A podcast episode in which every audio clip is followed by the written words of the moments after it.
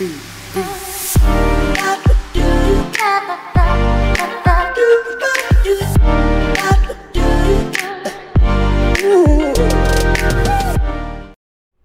aí, gente, graça e paz, aqui Sandro Soares, direto do Rio de Janeiro. Seja muito bem-vindo a mais um episódio desse podcast. Hoje é o nosso 14 episódio com o tema graça, portanto, é o nosso último episódio com o tema graça. A minha expectativa é que cada episódio desse tema ou qualquer outro conteúdo desse podcast possa estar edificando a sua vida, sabe, alimentando o seu coração, iluminando a sua mente com e sobre a palavra de Deus, sobre Jesus. E nesse nosso último episódio sobre a graça, eu quero tratar o que eu vou chamar de graça glorificante. Bom, um dia essa nossa vida aqui na terra, como nós a conhecemos, ela vai terminar.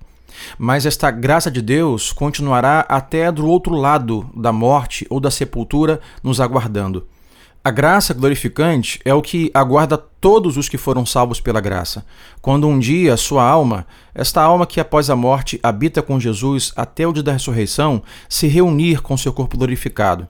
Eles então viverão para sempre com Jesus e todo o seu povo, de todas as nações da terra e gerações da história, no eterno e perfeito reino de Deus, livre da presença do poder do pecado.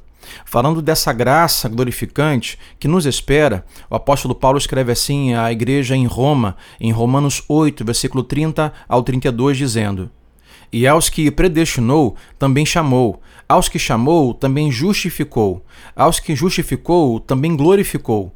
Que diremos, pois, diante destas coisas? Se Deus é por nós, quem será contra nós?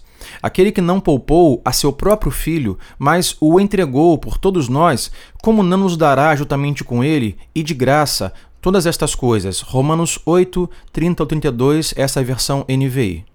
Num sentido muito real, mesmo que não levemos nada conosco para o reino eterno, a graça de Deus que nos leva até lá também estará nos aguardando.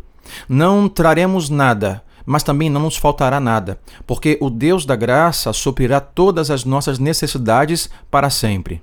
A graça glorificante será a marca do nosso estado eterno quando a obra da graça de Deus for revelada em toda a sua glória, com Jesus sentado no que Hebreus 4,16 chama de trono de graça.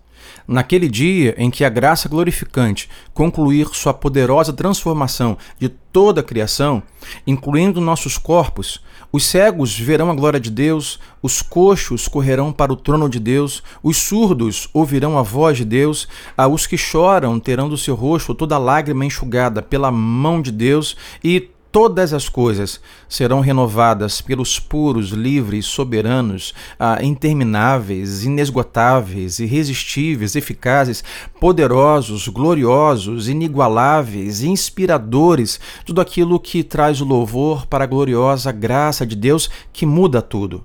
Eu acredito na graça de Deus, mas devo confessar que às vezes me esqueço facilmente dela. Por quê? Ora, porque tudo parece bom demais para ser verdade.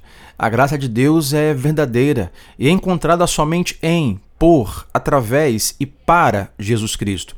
Portanto, eu continuo me lembrando da graça de Deus e de sua suficiência para todos os aspectos de todos os dias da minha existência.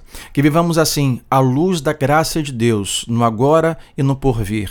Que Deus abençoe a sua vida, que você jamais se esqueça desta graça e quando se esquecer, que esse Espírito de Deus te lembre desta graça que é suficiente para preservar você e lhe aguarda de forma gloriosa na eternidade. Deus abençoe você.